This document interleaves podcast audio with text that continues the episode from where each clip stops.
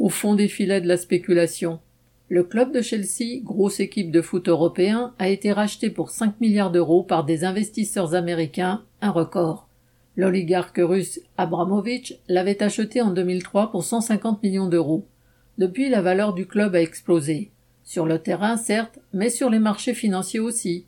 Et c'est ce qui a fait saliver les requins de la finance, oligarques russes hier ou capitalistes américains aujourd'hui.